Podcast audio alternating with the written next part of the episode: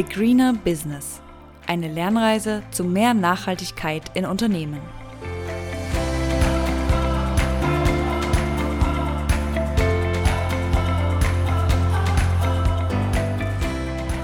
Ja, guten Morgen, Inga. Heute ausnahmsweise mal eine Aufnahme am Morgen. Ja, guten Morgen, Sophie. Und wie immer ein spannendes Thema vor uns. Absolut. Ja, und der Hintergrund ist, dass in der Nachhaltigkeitsdiskussion von Unternehmen sehr lange übergreifende Konzernthemen im Vordergrund standen. Ne? Themen wie Klima, Wasser, Menschenrechte und dazu gehören natürlich dann immer auch Strategien, Zielen, Maßnahmen, aber auch dieses ganze Thema Datenmanagement. Gerade in letzter Zeit auch das Thema Reporting, ein mhm. Riesenthema, Stichwort CSRD und auch Stakeholder Management. Und genau diese Themen haben wir uns am Anfang unseres Podcasts angeschaut und aufgegriffen. Doch ähm, was wir jetzt in jüngerer Zeit immer häufiger sehen und man kann es schon fast als Zeitenwende benennen mhm. in der unternehmerischen Nachhaltigkeitsdiskussion, das ist, dass immer mehr Kunden nachfragen, was im Unternehmen im Bereich Nachhaltigkeit getan wird, aber nicht nur auf Unternehmensebene, sondern viel wichtiger, wie grün sind eigentlich die angebotenen Produkte und Produktportfolios. Ja, und ich denke, das war der mega Einstieg. Genau mit dem begrüßen wir euch also heute in der Folge Vermarktung grüner Produktportfolios. Und wir, das sind wie immer Marie-Sophie Wilde und Inga Kramer. Ja, und natürlich ist das aus unserer Sicht, also aus nachhaltigkeitsverantwortlichen Sicht, genau die Entwicklung, die wir immer uns gewünscht haben. Ne? Mehr Kundendruck, mhm. sodass endlich auch die Nachhaltigkeitsthemen ganz tief im Geschäft integriert sind und natürlich, wo zukünftig dann auch enorme Geschäftschancen warten ne? oder Business Opportunities. Das ist zumindest die Hoffnung, aber auch die Erwartung. Ja, und aktuell stehen einige Unternehmen bei der Vermarktung ihrer grünen Produkte tatsächlich vor großen Herausforderungen, beziehungsweise haben sie einfach auch sehr viele Fragezeichen. Und diesen Fragezeichen, denen wollen wir uns in dieser Folge einmal nähern. Und da wollen wir starten mit, was ist eigentlich die Herausforderung aktuell bei der Vermarktung grüner Produkte, sprich Kommerzialisierung? Dann, was ist eigentlich sozusagen die ganzheitliche Perspektive auf die Thematik? Was können Unternehmen tun? Und ne, was sind sozusagen unsere Key Learnings äh, beziehungsweise äh, Key Insights dieser Folge? Und wenn wir über die Herausforderungen als erstes sprechen, es ist natürlich so, dass wir uns als Weltgemeinschaft vorgenommen haben, mit dem Pariser Abkommen das auch zu erreichen. Und mittlerweile, und das sagt äh, Climate Impact Partners, haben ungefähr 66 Prozent der Fortune 500 Unternehmen sich schon signifikante Klimaziele gesetzt. Das finde ich erstmal eine ziemlich große Zahl. Und das ist natürlich total wichtig und auch notwendig, denn ich denke, wir wissen alle, dass wenn wir in dieser Dekade das Ruder nicht äh, ja, rumreißen und umlenken, dann werden die Auswirkungen des Klimawandels einfach noch katastrophaler. Und hier ist natürlich auch das Engagement der Privatwirtschaft gefordert.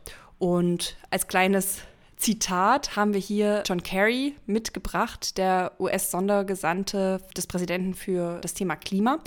Und unserer Meinung nach bringt er es hier in dem Zitat im Rahmen des COP26 ziemlich auf den Punkt. Everywhere around the world, companies have to come to the table. No government in the world has enough money to deal with this. I don't care what your tax system is or how much the billionaires pay in. No country in the world has enough money to make this happen. The only way this is going to happen is by bringing the private sector to the table in a massive way. Genau, das ist auch die Überleitung zur heutigen Folge. Es ist nicht nur entschlossenes unternehmerisches Handeln absolut notwendig, sondern es bietet auch vielfältige unternehmerische Chancen. Wenn Unternehmen aktuell auf der Suche sind nach grüneren Alternativen innerhalb ihrer eigenen Wertschöpfungskette, weil sie ja am Ende auch die grüne Leistung ihres eigenen Produkts verbessern wollen, dann geht das meistens nur zu einem sehr viel höheren Preis. Und wir wissen alle, wie angespannt teilweise die wirtschaftliche Situation im Moment ist. Und da stehen die Unternehmen natürlich vor der Herausforderung, ja, erstmal mit diesen höheren Preisen irgendwie umzugehen und dann tatsächlich auch einen Absatz für ihre grünen Produkte zu finden. Für viele Materialien und Produkte und Prozesse gibt es bereits ja nicht fossile oder ich sag mal andere grüne Lösungen, die auch das Potenzial haben, wirklich den Großteil der globalen Emissionen zu mindern. Ne? Und wenn wir hier jetzt von grüneren Lösungen sprechen, dann meinen wir auch im Rahmen unserer Folge äh, in erster Linie erstmal Lösungen, die einen geringeren CO2-Fußabdruck haben. Ne? Zum Beispiel, weil sie bio, biobasiert sind oder einen höheren recycelten Anteil haben. Natürlich gibt es auch andere Nachhaltigkeitsmerkmale, die ein Produkt grüner machen können, zum Beispiel eine verbesserte Wasserbilanz oder eine Lieferkette ohne Menschenrechtsverletzung oder ohne Waldverlust. Aber der Fokus hier in der Folge eher auf dem Klimathema, ne? sprich Carbon Tunnel. Carbon Tunnel, aber einfach weil da auch der Druck ja am höchsten ist. Ne? Hier geht es jetzt los. Und wenn wir uns ein Beispiel mal anschauen, um zu verstehen, ne, wie, wie kostspielig oder wie verändern sich vielleicht auch diese Kostenstrukturen, schauen wir mal in die Bauindustrie und da das Thema Beton, ne, was ja ein sehr begehrter Baustoff ist, der gleichzeitig mit sehr hohen Emissionen einfach daherkommt, vor allem durch die Zementherstellung. Dort sind grüne Alternativen zum Teil eben sehr, sehr kostspielig. Wir denken nur mal an äh, Technologien, die mit ne, CCS, also Carbon Capture and Storage, äh, verbunden sind. Und die sind entweder ja strukturell sehr teuer oder befinden sich eben noch in einem sehr frühen Stadium ihrer, ihrer Entwicklung oder sogar beides. Ne? Und das ist natürlich dann äh, sehr, sehr schwer, hier wirklich ja, kosteneffiziente Alternativen auch zu haben. Ja, Wer nun auf grünen Märkten gewinnen möchte, braucht eine neue Perspektive. Und die genau wollen wir in der heutigen Folge beleuchten. Ne? Das ist für uns auch ein Herantasten, mhm. weil es gerade auch, wenn wir sozusagen mit der nachhaltigkeitsverantwortlichen Brille auf die Themen gucken, ja erstmal Neuland ist, aber natürlich äh, eines, dem wir uns gerne widmen möchten. Absolut, ja. Bei unseren Ausführungen stützen wir uns auf ein White Paper des World Economic Forums, das heißt Winning in Green Markets, also in grünen Märkten gewinnen, Scaling Products for Net Zero World. Und das wurde Anfang 2023 veröffentlicht, ne, ist auch schön, ne, vom World Economic Forum gemeinsam mit der Boston Consulting Group erarbeitet. Und ähm, das passt aus unserer Sicht die aktuelle Situation, vor der Unternehmen stehen, sehr gut zusammen und liefert wertvolle Daten, Fakten und Einschätzungen. Also auf jeden Fall auch hier ein Lesetipp. Absolut.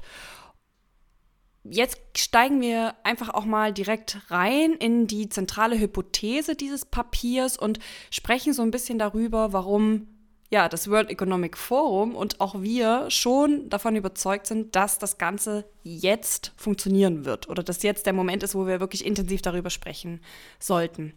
Also die zentrale Hypothese des White Papers lautet, dass in diesem Jahrzehnt groß angelegte grüne Märkte zur Realität werden und auch wenn die Kosten für frühe Anwender höher sind, werden sie wahrscheinlich einen Markt finden. In dieser Aussage steckt ziemlich viel drin. Wir wollen das so ein bisschen Stück für Stück mal auseinanderlegen. Wir wollen erstmal schauen, was bedeutet denn genau das Thema groß angelegte Märkte und auch die Bezugnahme auf dieses Jahrzehnt. Also was heißt es genau im Markt und wo in der, Schöpf in der Wertschöpfungskette, in der Schöpfung wird es interessant. und wir wollen uns eben auch das Thema äh, der Kosten anschauen ne? und warum anfänglich vielleicht noch höhere Kosten entstehen und wie sich das Ganze dann insgesamt auswirkt. Bevor wir sozusagen richtig reingehen, ist es ganz, ganz wichtig, das Thema Wertschöpfungskette nochmal zu verstehen und, und sich diese, diese Kette wirklich ja visuell als Kette nochmal vor Augen zu führen. Und am Anfang dieser Kette stehen eben Unternehmen, die beispielsweise in der Förderung von Rohstoffen, Erdöl, Kupfer oder wirklich so in, im Bereich der Grundstoffe, also ne, Kunststoffe, Grundchemikalien, die diese produzieren. Am anderen Ende der Kette finden sich so finale Endprodukte, die ja am Ende jeder von uns in den Geschäften kaufen kann. Ne? Sei es jetzt ein Laptop, ein Shampoo, ne? tausend Dinge. Und die Unternehmen, die näher am Anfang der Wertschöpfungskette liegen, die nennt man auch vorgelagerte Unternehmen oder Upstream-Unternehmen. Wer so dazugehört, hatte ich schon gesagt, ne? also Rohstoffgewinnung, Grundchemikalien, Kunststoffe. Und Unternehmen, die eher am Ende der Wertschöpfungskette sind, also näher am Endkunden, die nennt man auch nachgelagerte Unternehmen bzw. Downstream-Unternehmen. Hierzu gehören eben die meisten Dienstleister, aber auch wirklich ganz klassisch, ne? Autohersteller, Teppichhersteller, Shampoohersteller. Es ist ganz, ganz wichtig zu verstehen, wo in der Wertschöpfungskette sich das Unternehmen befindet, was grüne Produkte in den Markt bringen will. Denn je nachdem, wo man da steht, gibt es ganz unterschiedliche Treiber und auch die Chancen sind so ein bisschen unterschiedlich. Also das ist ganz wichtig, dass man sich das immer wieder so vor Augen führt. Und für die meisten Wertschöpfungsketten gilt mittlerweile schon, dass insbesondere für die Akteure, die sich eher am Ende der Wertschöpfungskette befinden, also die Downstream-Player, haben sich mittlerweile schon signifikante Klimaziele gesetzt. Viele auch wissenschaftsbasiert, also nach dem SBTI-Standard. Und diese Ziele beinhalten nicht nur die Scope 1 und 2 Emissionen, sondern auch Scope-3-Emissionen. Das heißt zur Erinnerung, Scope-3-Emissionen sind alle Emissionen, die sich aus der vor- und nachgelagerten Wertschöpfungskette des Unternehmens ergeben. Mhm. Das heißt, das übt dann Druck aus und Unternehmen, die sich bereits ein Scope-3-Reduktionsziel gesetzt haben, die sind natürlich darauf angewiesen, zum Beispiel CO2-ärmere Rohstoffe, eine günstigere Logistik etc. einzukaufen. Und hier nochmal zwei Statistiken, die beschreiben, wie hoch eigentlich der Anteil der Ziele ist. Also 45 Prozent der Unternehmen im Haushalts- und Personal Care-Bereich haben sich bereits Scope-3-Ziele gesetzt und 41 Prozent im Elektronikbereich. Und das ist der Stand von 2021. Mhm. Ähm, also man sieht auf jeden Fall da auch, dass sich mittlerweile ähm, fast exponentiell mehr Unternehmen Klimaziele setzen. Und hier kann man sich dann schon ganz gut vorstellen, dass da eine ziemliche Lücke entsteht. Denn es gibt am Ende mehr Klimaverpflichtungen als tatsächlich grüne Produkte und Rohstoffe, mit denen die Unternehmen diese Verpflichtungen erfüllen können. Und für verschiedene Wertschöpfungsketten beträgt diese Marktanteilslücke bereits mehr als 20 Prozent. Also das finde ich schon eine, eine, große Hausnummer. Und das ist natürlich zum einen eine Gefahr für die Unternehmen, die die Scope-3-Ziele für sich gesetzt haben, weil es passieren kann, dass sie ihre Klimaziele eben nicht erfüllen. Gleichzeitig ist es aber eben auch eine Chance für alle Upstream-Unternehmen, also für alle am Anfang der Wertschöpfungskette, nämlich hier wirklich in den Markt, in diese Lücke reinzugehen und gute Produkte da zu platzieren und dann eben auch auf Abnehmer hoffen zu können. Und doch leider ist es so, dass äh, die Anbieter in vielen Sektoren aktuell nicht mit dem erforderlichen Tempo auf diese Nachfrage eingehen. Und dadurch, dass sozusagen dieses erforderliche Tempo noch nicht da ist, ist auch zu erwarten, dass grüne Märkte für Materialien wie Kunststoffe, Grundchemikalien, Aluminium, Glas, Beton, Stahl wahrscheinlich knapp sein werden. Und dass die Nachfrage nach grünen Materialien voraussichtlich das Angebot übersteigen wird. Deshalb ist auch davon auszugehen, dass führende Unternehmen mit ihren grünen Produktalternativen dann davon profitieren. Mhm. Und wenn wir jetzt nochmal uns an die Hypothese erinnern, ne, aus dem White Paper, dann ging es auch darum, dass am Anfang vielleicht ne, stärkere Kosten entstehen, dass es sich aber am Ende auszahlt. Wir hatten jetzt ne, über den Markt an sich gesprochen. Wie sieht es denn jetzt mit den Kosten aus? Wir haben gehört, es wird eine Angebotsverknappung geben und dadurch wird am Ende auch die Bereitschaft wachsen, eine Art ja grüne Prämie, einen grünen Premiumpreis zu zahlen. Vorausgesetzt, die Unternehmen nehmen ihre Zielerreichung ernst. Das ist natürlich immer jetzt hier die Annahme. Und es ist auch zu erwarten, dass sie eben die Kosten teilweise auch an den Endkunden weitergeben können. Denn, und das greift das White Paper eben auch auf, aktuell ist es wohl so, dass Verbraucher bereits heute bis zu sieben Prozent und mehr eben für nachhaltige Alternativen bereit sind zu zahlen. Und das ist schon ne, nicht wenig. Ne? Also außerdem sind Skalierungseffekte zu erwarten. Das heißt, ähm, bei einer Steigerung der Menge der hergestellten bzw. verkauften Produkte sinken die Kosten pro Produkt stetig, zum Beispiel durch eine höhere Effizienz, sinkende Transportkosten oder Rohstoffeinkauf von Großmengen zu günstigeren Preisen. Und hier ist ein sehr gutes Beispiel die Photovoltaik. Hier haben sich die Kosten pro erzeugter Kilowattstunde von 20 2010 bis 2020 mehr als halbiert. Auch das Thema Regulatorik kann am Ende sich auf die Kosten auswirken. Und hier ist es so, dass die Regierungen diese Dynamik durch die Art von Politik, die sie machen, auch noch beschleunigen können und das eben an vielen Punkten aus auch machen. Und das machen sie, indem sie entweder grüne Technologien unterstützen oder eben die grauen Technologie, also fossilbasierte Optionen, sanktionieren. Und dieses unterschiedliche Vorgehen, finde ich, sieht man sehr gut im Moment so zwischen EU und USA. In den USA gibt es ja aktuell den sehr viel diskutierten Inflation Reduction Act, der darauf abzielt, vor allem die Kosten für Wasserstoff, aber auch für viele andere grüne Technologien zu senken, weil diese eben ganz gezielt gefördert und subventioniert werden.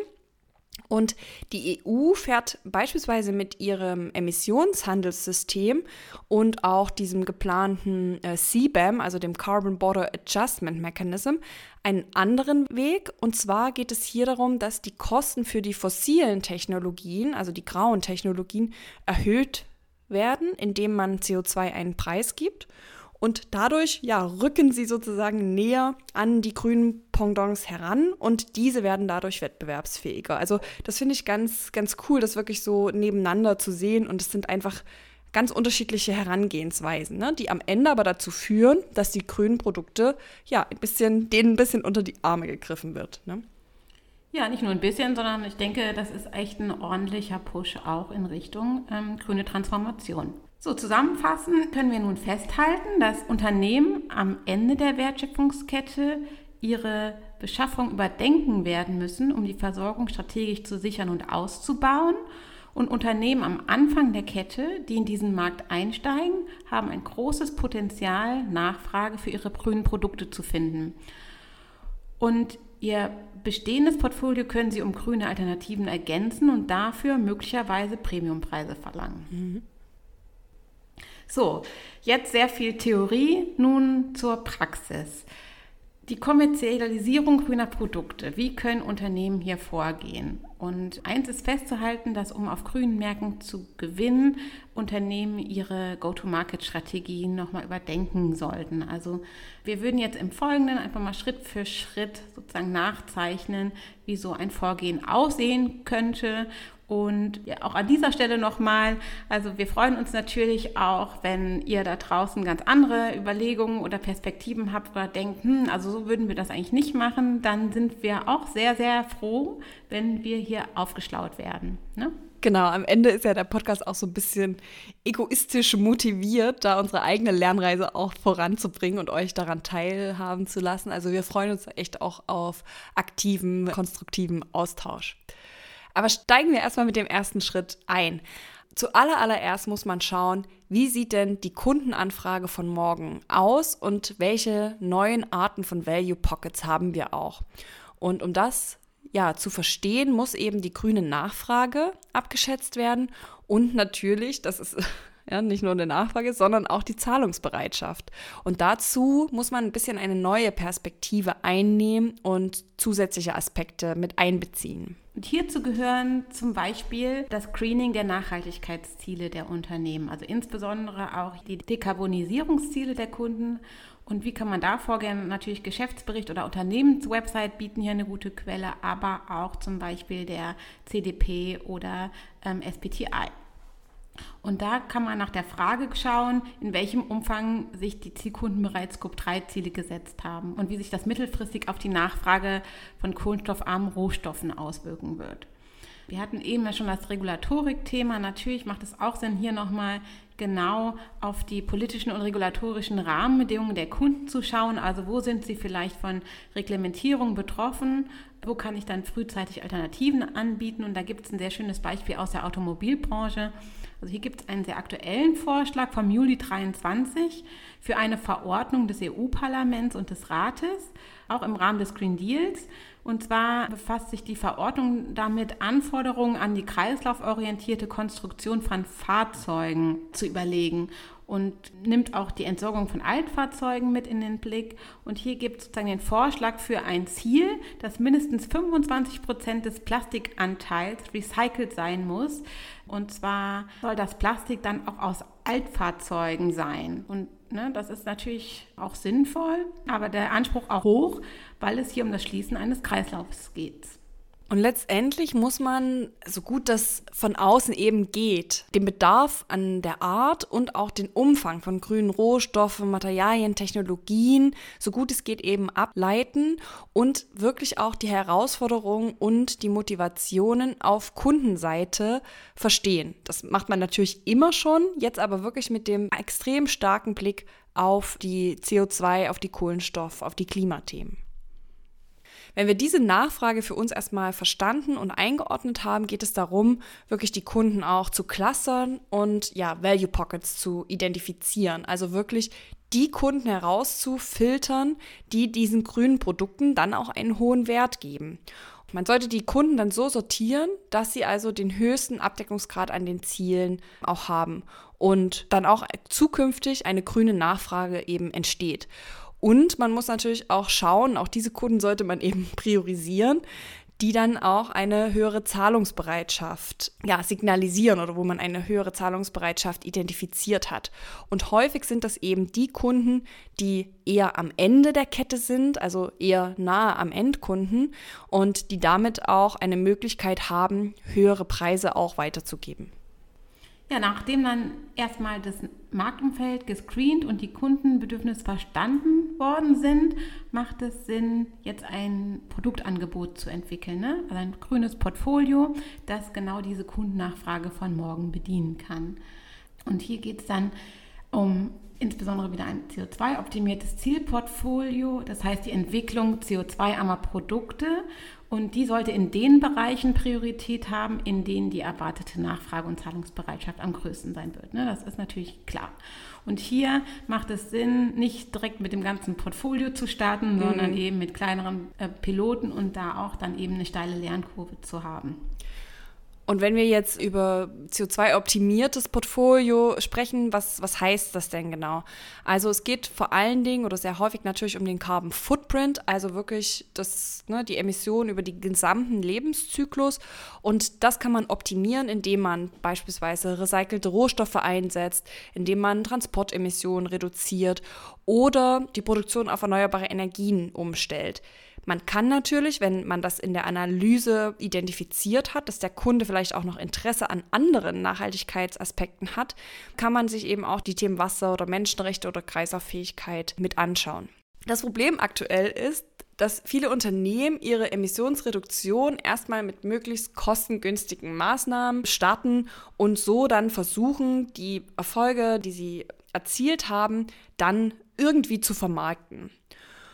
Und wenn man diese Low-Hanging Fruits umsetzt, dann ist es aus CO2-Sicht natürlich erstmal sinnvoll. Es kann aber dann in der Vermarktung sehr schwierig werden, denn hier teilen wir die Einschätzung des World Economic Forum, dass es wahrscheinlich einfacher sein wird, 30 Prozent des Produktportfolios mit Netto-Null-Emissionen zu vermarkten, als eben das gesamte Produktportfolio mit einem 30 Prozent geringerem Emissionsanteil da ist die Story einfach äh, äh, klarer und, und verständlicher. Denn der Kunde will natürlich auch eine Geschichte zu seinem Produkt erzählen können und nicht eine Geschichte zum Produktportfolio des Kunden. Ne? Das heißt, es muss sich eigentlich sozusagen auf, auf Produkte runterbrechen lassen. Ja. Ja, und für Unternehmen bedeutet das dann natürlich, dass sie eigentlich ihre Klimapläne und ihre Klimaroadmaps umgestalten müssen. Also mhm. Also weg von einer rein kostenfokussierten Priorisierung der Maßnahmen zur Emissionsreduzierung hin zu einer wert- oder value-getriebenen Priorisierung. Das heißt also, mit welchen Maßnahmen kann ich den größten Mehrwert oder Nutzen für meine Kunden erreichen, die ich dann in Schritt 1 ausgewählt hatte. Und um Verfügbarkeiten für sich abzusichern, ist es wichtig, eben auch Lieferanten strategisch einzubinden. Ne? Zum Beispiel dann durch längerfristige Verträge oder Abnahmecommitments etc. Ja, und diesen Aspekt finde ich schon spannend, weil es ist schon wirklich ein, ein großes Umdenken in den Klimastrategien, die man eben bisher so sieht. Ne? Es ist wirklich ein bisschen ein anderer Ansatz. Und das ist genau dieser Schritt, den wir auch eingangs erwähnt hatten, ist dieses neue Zeitalter vom Corporate-Nachhaltigkeitsaspekt hin zu den Produkt- und Produktportfolio-Aspekten. Natürlich gibt die Corporate-Themen weiterhin, aber es ist jetzt nochmal ein sehr großer weiter Schritt nach vorne. Absolut, ja. Und jetzt sind wir diese ersten zwei Schritte gegangen. Der dritte Schritt wäre wirklich zu schauen, okay, wie gehe ich jetzt in diesen Markt rein? Also was ist meine Go-to-Market-Strategie und wie sieht vielleicht auch mein, mein Preismodell aus? Wir haben jetzt also die relevanten Kunden ja, identifiziert. Wir haben gedanklich jetzt ein entsprechendes Portfolio, ein CO2-armes Portfolio entwickelt und haben auch die Maßnahmen identifiziert, die wir also umsetzen müssen, damit unser Portfolio tatsächlich grün ist. Jetzt geht es darum, einen geeigneten Preis zu finden.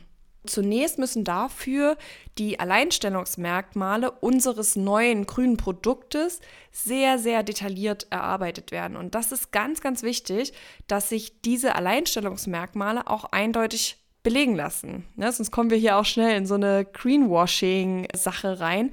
Und das geht natürlich heutzutage überhaupt nicht mehr. Ne? Also da muss man, wenn man neu reingeht, zu Recht, absolut. Ne? Und wenn man neu reingeht, dann muss man es jetzt gleich richtig machen. Und da geht es also wirklich darum zu verstehen, hat mein neues Produkt jetzt einen geringeren Carbon Footprint? Ist das das Besondere daran? Oder ist es der hohe Recyclinganteil? Oder ist an meinem Produkt zum Beispiel an meiner Creme, besonders, dass es eben keine rohölbasierten Rohstoffe mehr enthält, sondern nur pflanzenbasierte. Also das muss man ganz genau verstehen und eben auch herausarbeiten. Und diese Unterscheidung ist eben keinesfalls äh, trivial und man muss da wirklich auch mit den Begriffen sehr sauber arbeiten. Man muss sich die Wertschöpfungsketten sehr genau angucken. Das Thema Massenbilanzierung, all diese Themen muss man hier wirklich sehr genau beachten. Und die Preisstrategie sollte eben weggehen von den bisher, ja, ich sag mal, gängigen Preismodellen, wo man also sagt, okay, was sind denn meine Kosten und wie viel will ich dazu noch verdienen, sondern eben hin zu einem sehr ja, wertebasierten Ansatz. Also das Thema Value Pricing ist hier sehr relevant, wo wir natürlich trotzdem gucken, welche Kosten sind mir entstanden und dann aber den Preis so gestalten, dass eben immer wieder deutlich wird, für welches zusätzliche Merkmal ist der Kunde bereit, welchen zusätzlichen Preis zu zahlen. Ich finde, beim Thema Patagonia und deren Klamotten sieht man das ganz gut. Da ist der Kunde bereit, ein extra zu bezahlen, weil ne, vielleicht bestimmte Chemikalien im Prozess nicht eingesetzt werden, weil die Kleidung sehr langlebig ist, weil sie reparierbar ist. Also das sind einfach einzelne Merkmale, wo der Kunde nochmal ja, wertebasiert bereit ist, ein Extra zu bezahlen. Das sollte eben auch in diese neue Value Pricing Perspektive mit eingepasst werden. Und natürlich ist das auch überhaupt nicht trivial und dauert vermutlich auch etwas. Und genau, die Frage ist auch, wie kommt man dann an die Informationen? Und da habe ich auch ähm, zum Beispiel gelesen, dass man da auch mal Interviews führen kann oder einfach mal ein Marktscreening machen kann, um da genau ein besseres Gefühl zu bekommen. Mhm. Ja, jetzt nach dem Aspekt Go-to-Market und Value Pricing Strategie käme dann nochmal ein internes To-Do und zwar die Vertriebsmannschaft schulen, ne, denn Stichwort neue Herangehensweise. Da braucht man natürlich auch ein entsprechendes Training für die Marketing- und Sales-Leute und auch eine neue Kundeansprache. Und bei dem Training für die Marketing- und Sales-Leute, da geht es in erster Linie darum, die Kolleginnen mit notwendigem Wissen auszustatten, um das neue grüne Portfolio glaubhaft an die Kundinnen zu bringen. Ne? Also hier geht es dann zum Beispiel auch um die Grundlagen der Carbon Footprint Berechnung mhm. oder um über, unternehmensübergreifende Nachhaltigkeitsthemen wie die Unternehmensstrategie und Maßnahmen, wo steht das Unternehmen, aber auch welche Zertifikate und Indizes werden erfolgreich bedient. Ganz wichtig natürlich auch das Portfolio und Produktwissen. Wie sieht es denn jetzt ganz konkret mit der Nachhaltigkeitsperformance bestimmter Produkte oder Produktgruppen aus? Ne? Also wie ist der Carbon Footprint oder auch die Zusammensetzung des Produktes? Und dann ist es auch wichtig, ne, gerade auch im Rahmen der Piloten, also ein kundenspezifisches Marketingmaterial zu entwickeln und dann auch eine neue Kundenansprache zu etablieren. Ne? Und die muss dann natürlich etwas stärker orientiert sein an den Kundenbedürfnissen bzw. Nachhaltigkeitszielen dann und dann entsprechend auch angepasst werden oder sollte angepasst werden. Also man sieht hier schon, das ist alles ein bisschen mehr customized. Ne? Also es ist schon vielleicht pro Kunde ein bisschen mehr Arbeit. Andererseits, wenn man dann einmal in der neuen, im neuen Mindset, in der neuen, ne, wie komme ich an Informationen, Logik irgendwie drin ist, ja, ist das eben der neue Weg. Ne? Genau, es ist eine sehr kundenzentrierte Herangehensweise. Ja. Als letzten Schritt ist es uns wichtig, nochmal herauszuarbeiten, dass man das natürlich nicht irgendwie losgelöst und allein auf dieser Welt irgendwie alles schaffen kann. Also es ist ganz, ganz wichtig, eine enge Zusammenarbeit mit anderen und wirklich gegebenenfalls auch neue Partnerschaften mit, mit Kunden, mit Lieferanten, vielleicht auch mit Wettbewerbern einzugehen. Denn bei diesem ganzen Thema grüne Produkte geht es halt auch darum, die Langfristigkeit noch mal stärker in den Fokus zu rücken. Und natürlich kann man auch hier die Zusammenarbeit mit den Regulatoren, wir meinen hier jetzt nicht äh, super aktives Lobbying, ja, sondern wirklich eine, eine offene, zusammenschätzende, äh, eine offene, wertschätzende Zusammenarbeit, um da auch gewisse Hindernisse aus dem Weg zu räumen und einfach das Umfeld, das richtige Umfeld ja aktiv mitzugestalten. Ja, und damit wären wir sozusagen auch mehr oder weniger am Ende unserer Folge, würden dann noch mal kurz die Key Learnings und Key Takeaways zusammenfassen. Und jetzt noch einmal das Wichtigste zusammengefasst.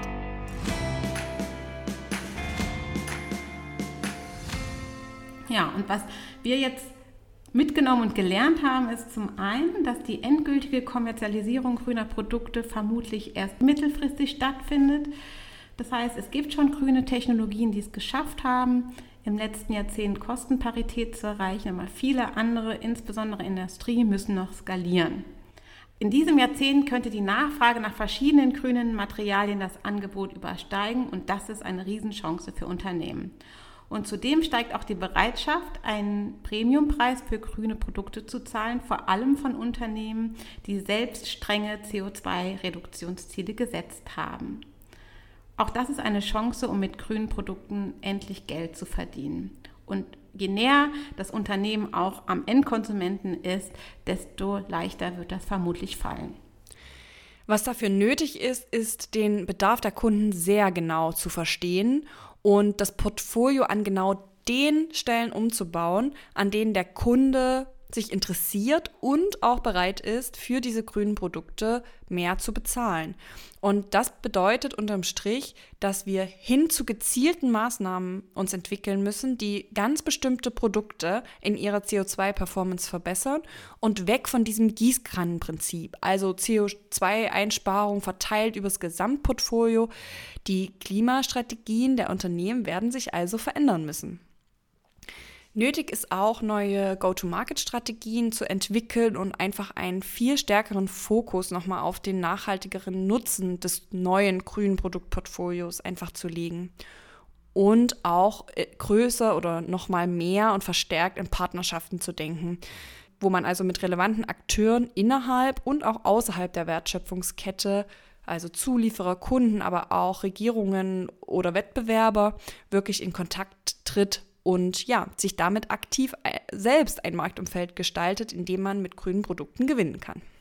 Und damit sind wir am Ende der Folge der Vermarktung grüner Produkte im B2B-Bereich, also ein neues Terrain mit sehr viel Potenzial, sowohl was die Kommerzialisierung grüner Produkte für Unternehmen anbelangt und auch die positive Wirkung auf Klima und Umwelt. Wenn die Herstellung grüner Produktportfolios hoffentlich dann in Zukunft äh, the new normal werden wird.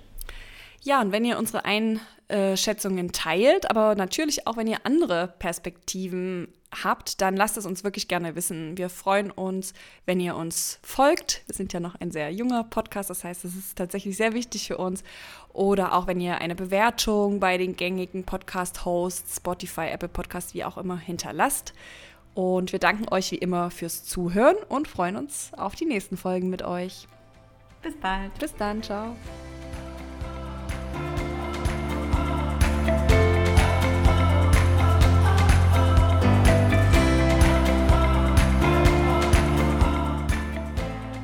The Greener Business.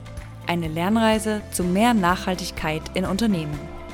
Ein Podcast von und mit Inga Kramer und Marie-Sophie Wilde. Zu hören überall, wo es Podcasts gibt.